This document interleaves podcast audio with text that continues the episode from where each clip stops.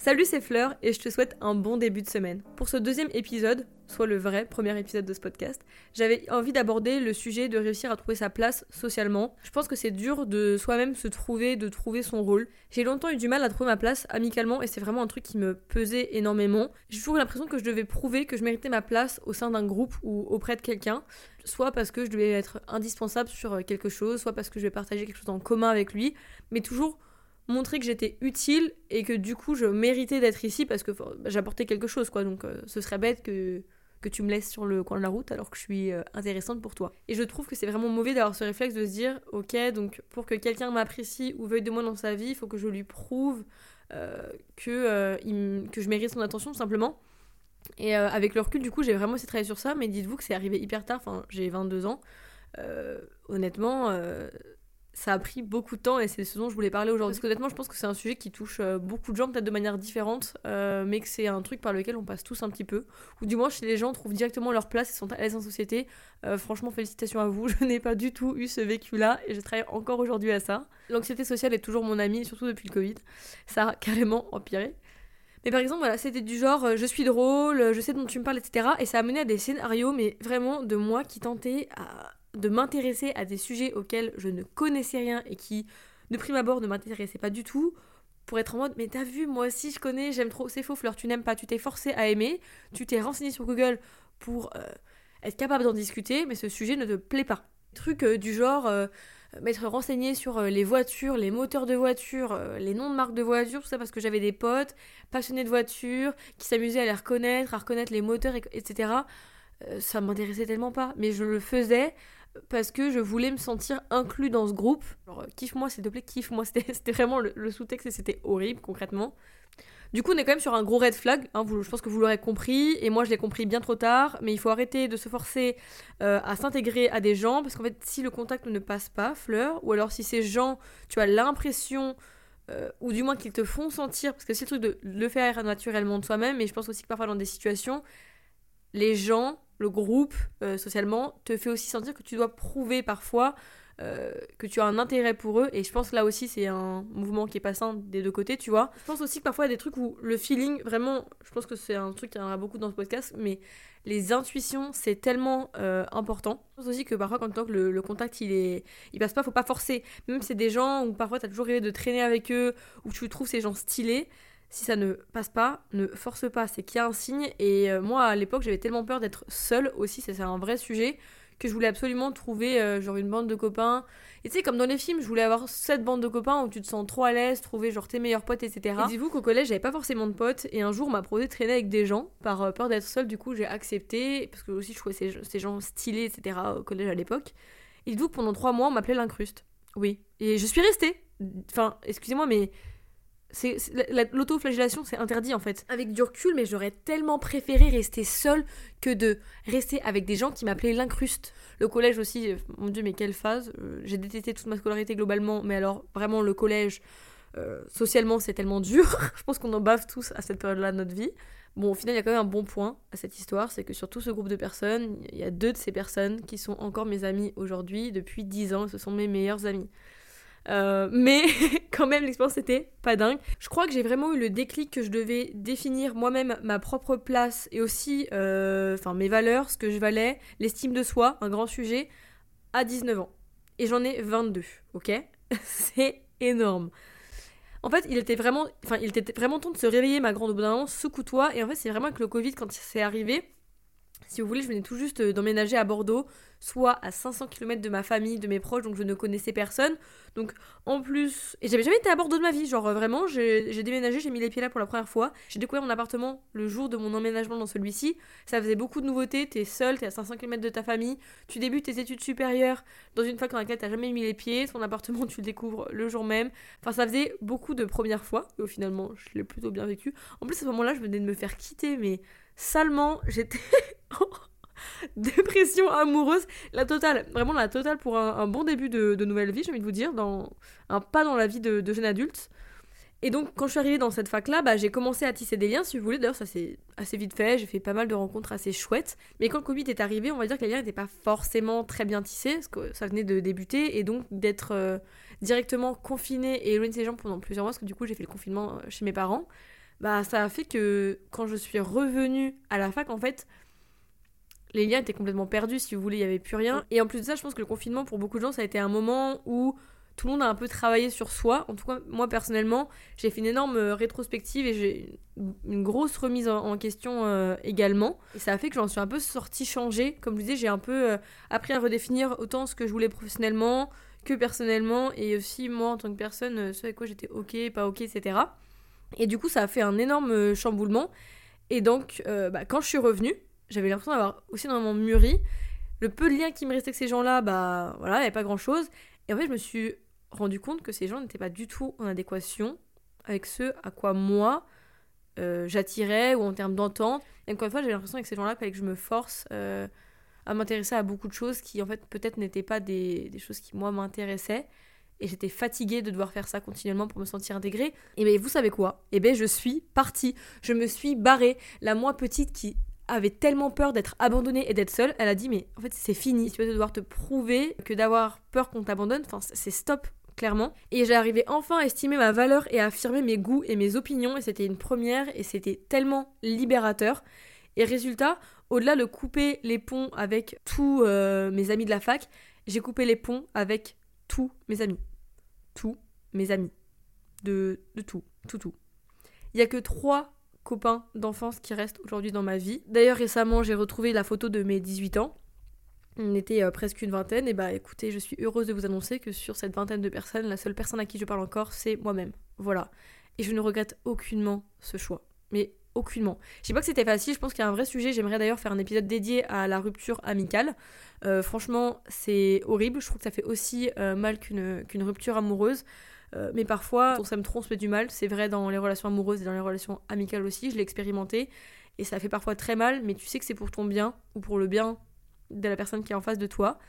Et, euh, parfois, le compte rendu de ça, une fois que le temps passe, c'est que c'est plutôt libérateur. Et donc, j'avais 19 ans et trois potes, euh, ce qui aurait été pour la fleur d'avant clairement une phobie.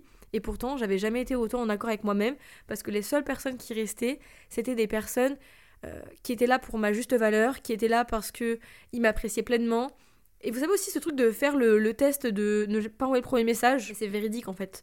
Parce que tu te rendras compte que même si chacun a sa vie, et je pense pas qu'il faut se parler tous les jours pour avoir une amitié soudée, chacun fonctionne différemment et les relations sont différentes, mais je pense pour autant que tes vrais amis, même si t'écrives pas tous les jours, bah il y a ce truc de...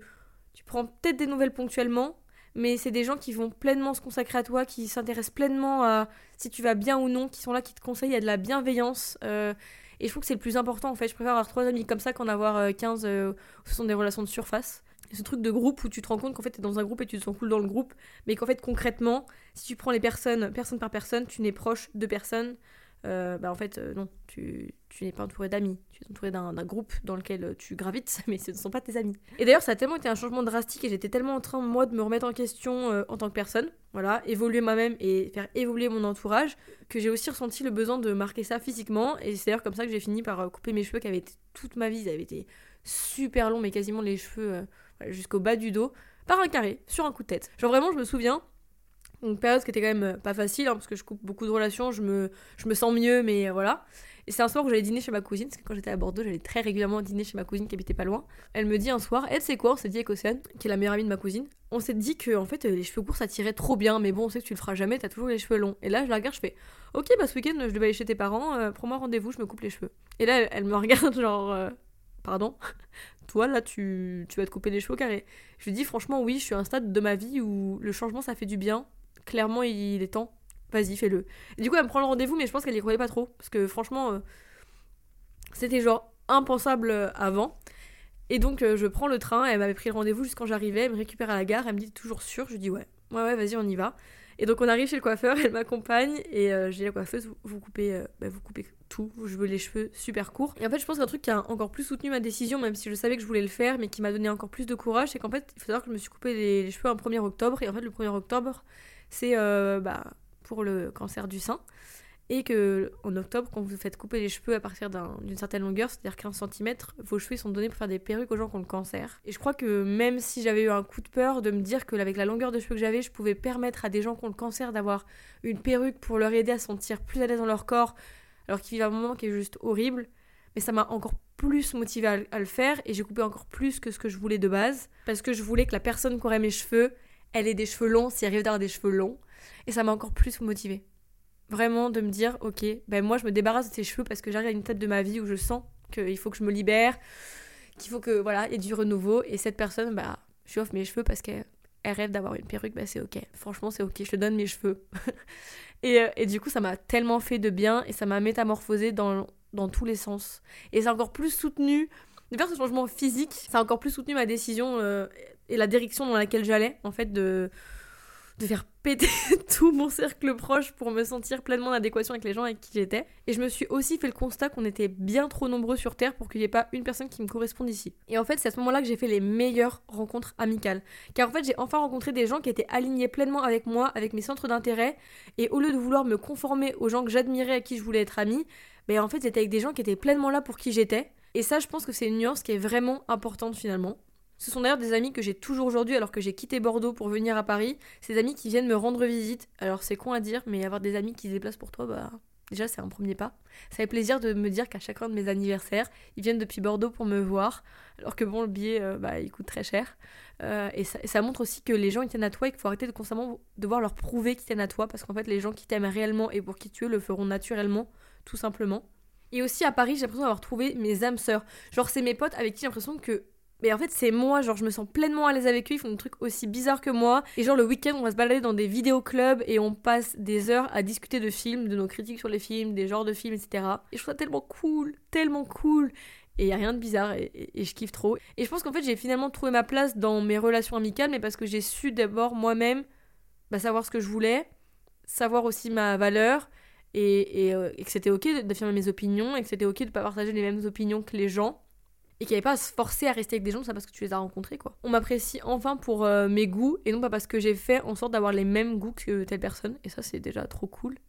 Il y a quelques mois quand j'étais encore dans mon ancienne euh, alternance, c'était un jour où on était en réunion et en gros euh, chaque collègue devait en gros définir un peu ou dire comment est-ce qu'il percevait via un personnage fictif son collègue d'à côté. et du coup j'ai une collègue qui a dit un truc qui m'a vraiment touché, qui a fait une comparaison qui m'a vraiment touché elle a dit en fait, Fleur, c'est Agnès dans Moi Moche et Méchant. Elle est toute petite, toute mimi quand tu la regardes, mais en fait, elle a pas peur de râler, elle a pas peur d'affirmer euh, ce qu'elle pense et de dire quand ça va pas. Euh, elle sait ce qu'elle veut alors qu'elle a que 22 ans, qui a fait ses débuts dans le monde professionnel et qu'au sein d'une entreprise, elle a pas peur de dire ok, mais ça, ça va pas. Et en fait, quand ça lui plaît pas, quand ça rentre pas dans ce qui est ok avec elle, elle a aucunement peur de le dire et honnêtement, c'est fort à 22 ans. Et je me suis rendu compte qu'au-delà. Euh, d'Agnès dans le travail, j'étais peut-être aussi Agnès dans mon côté, euh, dans ma vie personnelle maintenant. C'est-à-dire que avant j'avais peur, maintenant je suis peut-être toujours toute petite et euh, peut-être mimi d'apparence, ça c'est sympa. et pour autant, oui, j'ai plus du tout peur d'affirmer mes opinions et d'ailleurs euh, j'ai plus aucun tact. C'est-à-dire que ça y est, c'est terminé le fait d'intérioriser les choses. Maintenant quand j'ai un truc à dire, ça sort.